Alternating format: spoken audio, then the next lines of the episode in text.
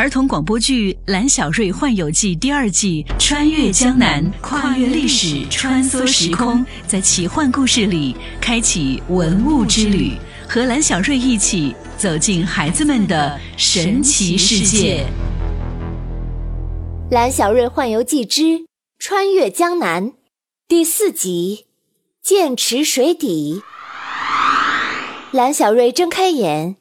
发现自己身处在一个流光溢彩的七彩世界，风吹着各种颜色的光柱在身边快速的掠过。蓝小瑞大喊着：“哦，有人吗？这里是哪里？”一个声音在远处传来：“蓝小瑞，我是春灵儿。”“哦，春灵儿，哦，你果然在这里。哦，快出来吧。”我们一起回去，雷祖和大家都在找你。不，我不在这里。准确的说，我也不知道自己在哪里。我感应到你遇到困难，所以我用尽所有的法力把你带到虚无空间。哦，我怎么才能够找到你？我被圣龙困在一个黑暗的地方，能够听见水的声音。听见风吹过锋利宝剑的呼啸声，我还能感受到头顶经常有许多人在说话。可是，可是我不知道这是哪里。春灵儿，我一定会找到你的。话音刚落，七彩光柱发出碎裂声，蓝小瑞一脚踏空，从半空中跌落下来。可还没等他喊出声，就一屁股落在了人群中。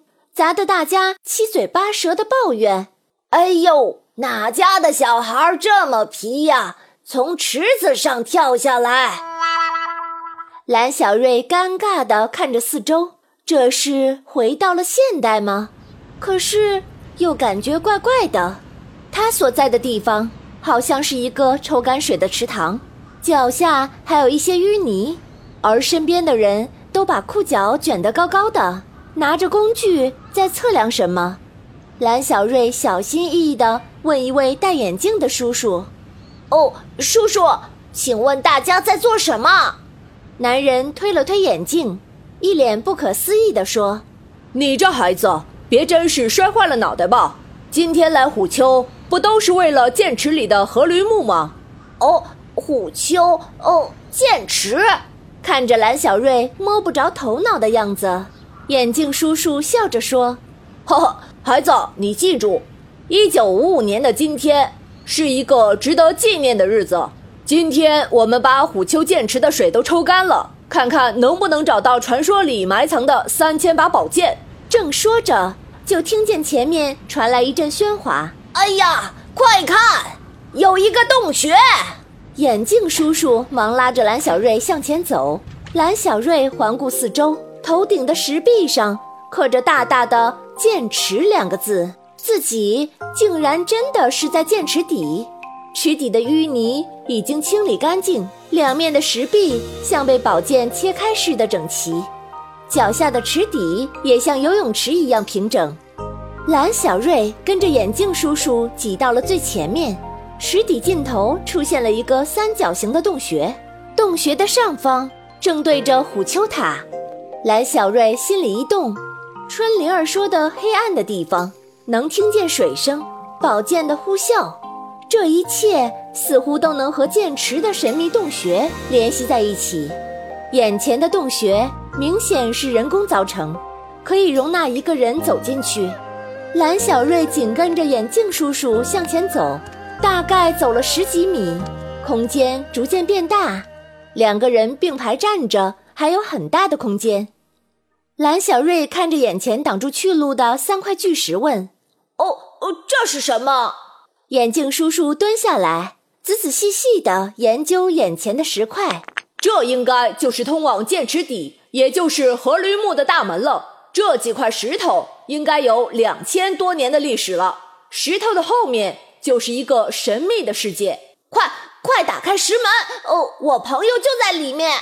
别胡闹。这里面全是两千多年前的文物，为了保护文物不被氧化，洞穴是不能够随便打开的。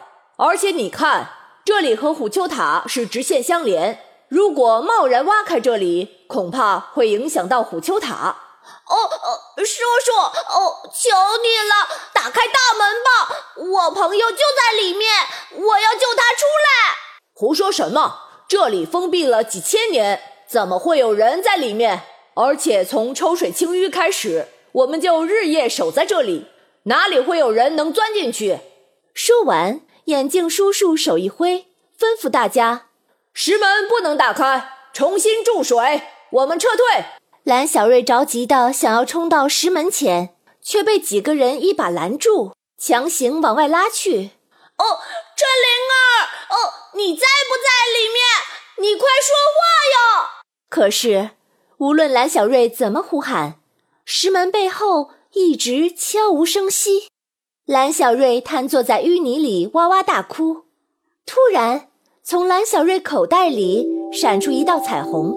天女神梭嗖一声，带着蓝小瑞消失了，只留下渐渐注入清水的剑池，逐渐淹没了通往神秘洞穴的通道。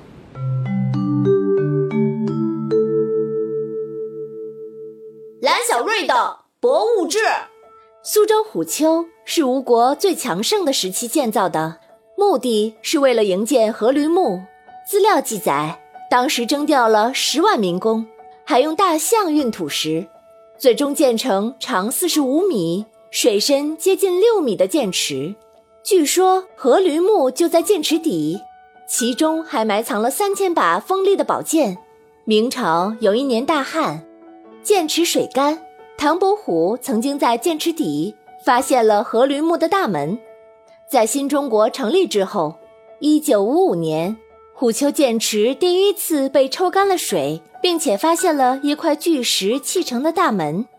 此后，在一九七八年和二零零八年，都曾经抽干剑池的水去寻找池底的秘密。可是，为了保护文物和虎丘塔，每次都是在石门前就停止了探索。所以在剑池底究竟是不是阖闾墓？究竟有没有三千宝剑？依然是个谜团。儿童广播剧《蓝小瑞幻游记》第二季《穿越江南》，苏州广播电视总台广播中心出品。